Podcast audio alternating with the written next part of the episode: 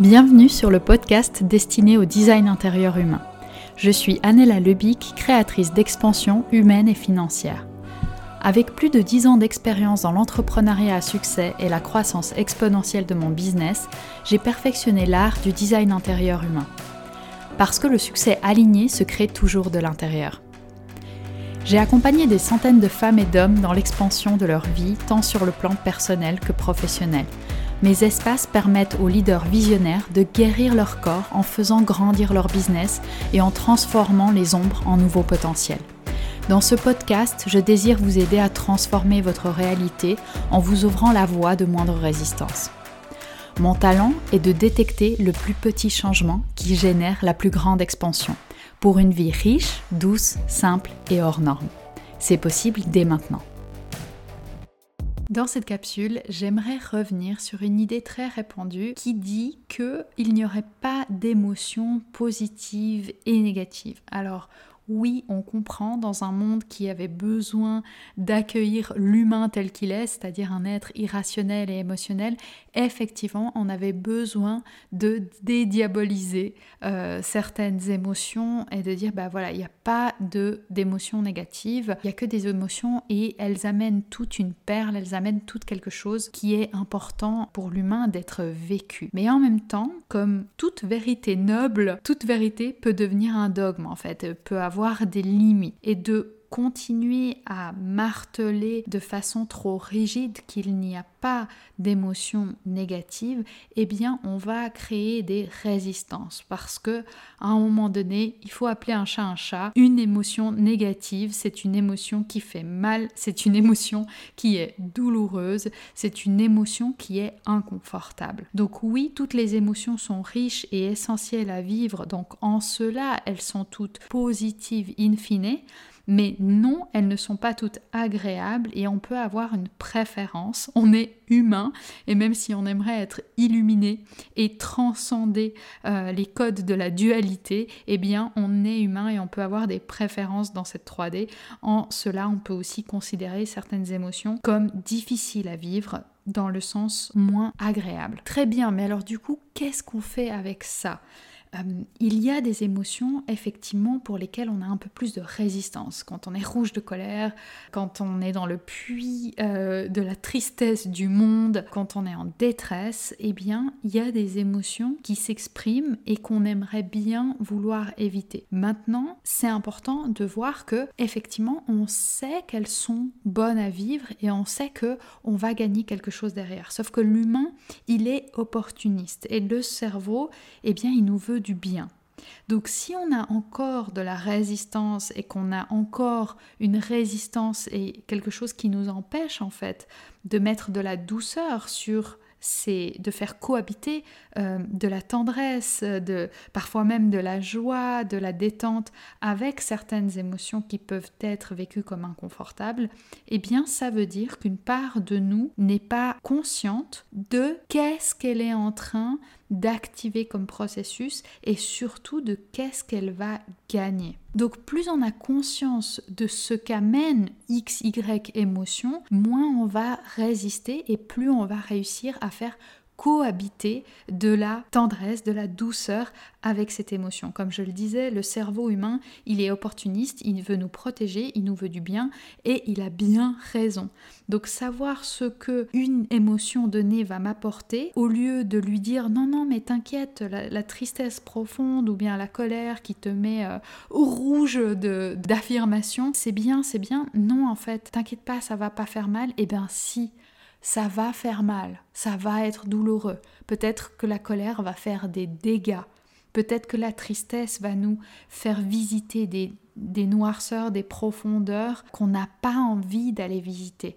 Et en fait, non, ça va pas être confortable. Oui, ça va être douloureux. Je vais pas dire à mon cerveau, euh, oui, oui, non, t'inquiète, ça va aller, ça fait pas mal. Et puis, il n'y a pas de choses comme euh, des émotions négatives. En fait, si il y en a, c'est important d'accepter cette polarité de la vie, d'accepter la dualité de nos expériences du quotidien et vraiment d'accepter de voir que c'est pas parce que on atteste d'une certaine qualité, par exemple comme de la douleur qu'on peut vivre et qui peut activer une émotion, ça ne veut pas dire qu'on ne va pas pouvoir la faire cohabiter avec autre chose. Et c'est ce degré de liberté aujourd'hui que j'aimerais vous amener à explorer au travers de cette capsule. Donc aujourd'hui, je souhaite mettre en lumière ce qu'on peut gagner à accepter que oui, il y a des émotions douloureuses et que oui, je choisis de les traverser avec confiance parce que je sais que ça en vaut la joie.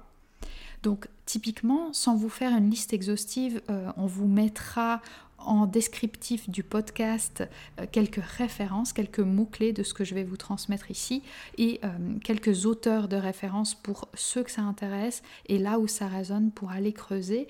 Mais on sait aujourd'hui que par exemple la colère est une émotion qui va véhiculer une expression du soi, une défense, une limite, une forme de autoprotection. On sait aussi que la colère, elle est essentielle dans la construction identitaire de l'enfant. Par exemple, personnellement, j'ai connecté avec la colère que euh, à la fin de ma vingtaine. Et ça m'a vraiment permis de faire toute cette transition et de venir m'affirmer dans l'expression de mon identité, dans cette authenticité de qui je suis. Alors oui, de l'extérieur, ça fait moins parfait, ça, ça, ça nous demande de faire le deuil de notre illusion de cet être intégré avec ses émotions et qui du coup ne déborde jamais au contraire, je le vois aussi beaucoup en cabinet, en fait, plus on a des personnes qui sont dans leur intégrité, dans leur écologie personnelle, plus elles vont s'autoriser justement à exprimer, à avoir de temps en temps une colère qui est exprimée, une tristesse et d'autres émotions. Donc il y a vraiment d'aller à l'encontre de ce cliché de, de l'humain intégré, de l'humain lisse qui a réussi à harmoniser, à équilibrer ses émotions, et ça veut dire tout diluer, ça veut dire ne plus ressentir. Et en fait, moi je dis toujours, le seul moment où l'humain il n'a pas des pics émotionnels, c'est sur la table une fois que le beeper, euh, vous voyez, j'ai cette image à l'hôpital quand euh, on a ce beeper qui fait pip qui nous assure qu'on est en vie avec des pics vers le haut et des pics vers le bas, et eh bien le moment où ce moniteur s'arrête, et eh bien c'est le moment où on a terminé notre cycle dans, cette vie. Donc non, c'est pas vers ça qu'on veut aller. Illusoirement, on aimerait pouvoir transcender les émotions euh, et de l'autre côté, euh, paradoxalement, on évite la mort à tout prix. Donc quelque part ici, il y a quelque chose d'hyper paradoxal. Donc d'accepter d'être humain, d'accepter d'être pleinement en vie, c'est d'accepter ces irruptions de colère et ces descentes dans les profondeurs de certaines émotions plus tristes, plus sombres. Donc je vous ai parlé de la colère, de ce qu'elle permet, mais là on a parlé de deuil, on a parlé de tristesse. Donc cette émotion-là, on sait aujourd'hui qu'elle permet, elle libère le deuil, elle va reconnecter à des émotions refoulées, c'est pour ça qu'on va aussi beaucoup explorer les traumas, toute cette libération, la catharsis, vraiment tous ces effets de libération et de purification, même de mémoire. On sait aujourd'hui, grâce à la recherche, que la composition biochimique de nos larmes est différente en fonction du type de larmes qu'on peut avoir. Et ça, c'est extrêmement important, ça veut dire que c'est une forme de régulation dans le corps qui est libérée au travers de la tristesse, au travers de larmes, au travers de tous ces processus de deuil qu'on peut vivre. On a ensuite l'émotion de honte en fait, qui elle est une émotion extrêmement profonde et extrêmement révélatrice. Elle va révéler des schémas toxiques, elle va pouvoir révéler aussi des problèmes d'estime de soi, de dysrégulation dans, notre, nos schémas, de, de lien à l'autre, de notre vulnérabilité. Enfin bref, je ne vous partage pas ici une liste exhaustive. Encore une fois, je vous mettrai quelques liens pour aller explorer, mais tout le principe justement qui se met en place dans l'humain que nous sommes, c'est vraiment ce principe d'homéostasie. On va chercher cet équilibre. Encore une fois, équilibre ne veut pas dire platitude, ne veut pas dire homogénéité. L'équilibre, c'est vraiment l'intégration, la cohabitation des différentes polarités en nous et c'est ça qui va nous intéresser. Il est vain d'aller euh, éviter la douleur, de, de, se mettre dans l'illusion qu'il n'y a pas d'émotions euh, qui ne vont pas faire mal, qui vont pas être inconfortables, mais c'est plutôt ici, en permettant au cerveau, en mettant un peu plus de conscience et de lumière sur qu'est-ce qui se joue au travers d'une émotion, c'est d'accepter plus facilement, de mettre de la douceur, de l'acceptation, de l'ouverture dans ce processus qui est en train de s'exprimer en moi. Donc je peux être l'observateur et le vivant qui vit l'expérience. Je peux vivre et laisser l'émotion s'exprimer au travers de moi. Je peux vivre la colère, je peux vivre cette liberté émotionnelle. Je vous renvoie à ce, cet épisode sur la liberté versus l'intelligence émotionnelle. Donc la liberté émotionnelle aujourd'hui pour notre santé, euh, on sait que c'est extrêmement important de vivre cette liberté émotionnelle, mais en même temps, c'est de ne pas la subir, c'est d'être capable d'avoir cette fameuse posture de l'observateur qui est capable aussi d'accueillir le processus et d'avoir peut-être un niveau de conscience et de sagesse plus élevé et qui accepte de poser un regard tendre et un regard accueillant, bienveillant, de compassion sur ce qui est en train de s'exprimer, sur ce qui est en train de se vivre. Comme je vous le disais, il est vain de vouloir éviter la douleur parce que ce principe biochimique intérieur va nous pousser à l'homéostasie. Donc si on a des pics de joie, notre principe euh, intérieur va nous amener à équilibrer ça avec un pic de, douleur. C'est la fameuse balance pain-pleasure dans le corps. De choisir sa douleur, de choisir son effort. Moi, je dis souvent choose pain, choisissez en fait la douleur, choisissez l'inconfort, choisissez l'effort. Parce que de toute façon, on va être amené à le vivre en tant qu'humain. Et donc au lieu de refouler certaines choses et de les mettre sous le tapis, au lieu de vivre dans une certaine illusion, le fait de le choisir, de, choisir cette expérience euh, des émotions qui peuvent être plus désagréables à vivre, eh bien ça va nous permettre d'activer ce processus sain et libérateur à l'intérieur de nous. C'est comme quand on va dans une salle de sport, on choisit un moment de douleur ponctuel où ça va faire mal au muscle. On va techniquement, qu'est-ce que ça fait en fait le muscle? On va, quand on fait de la musculation, on va quelque part déchirer le muscle pour lui permettre de se reconstituer plus fort. Et là, c'est exactement la même chose. C'est d'accepter de choisir dans son quotidien de vivre librement en fait son, son humanité, son émotionnalité, ce qui est vivant en soi, pour pouvoir au moins faire cohabiter l'inconfort et le pouvoir personnel.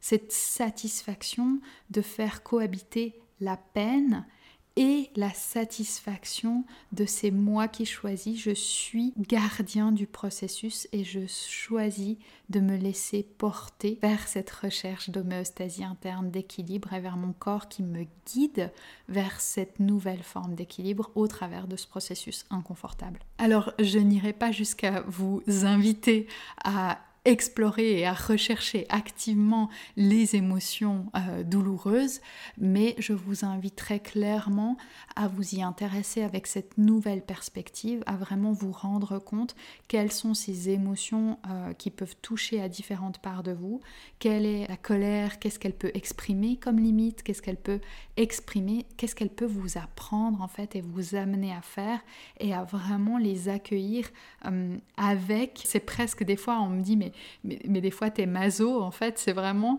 presque cette approche de oh là là, je ressens et je vis la tristesse, oh là là, je ressens et je vis, j'exprime la colère.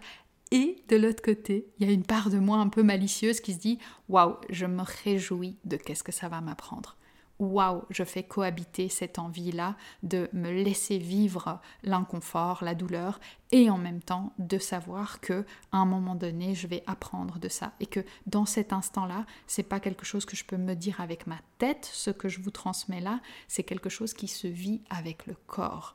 Donc d'aller expérimenter ces différentes notions, d'aller chercher de la connaissance là-dessus, ça va pas vous permettre de le vivre dans le corps, mais par contre, ça va nourrir euh, cette part de connaissances qui va vous permettre d'expérimenter ça, le processus dans le corps, d'expérimenter l'émotion avec un peu plus de détente, avec un peu plus de sérénité, avec un peu plus de conscience pour vous permettre de vivre le processus différemment. C'est tout pour aujourd'hui. Je me réjouis d'avoir vos échos dans cette exploration, dans cette invitation atypique et d'entendre comment est-ce que ces codes-là résonnent au quotidien pour vous et qu'est-ce qu'ils vous permettent. À tout bientôt.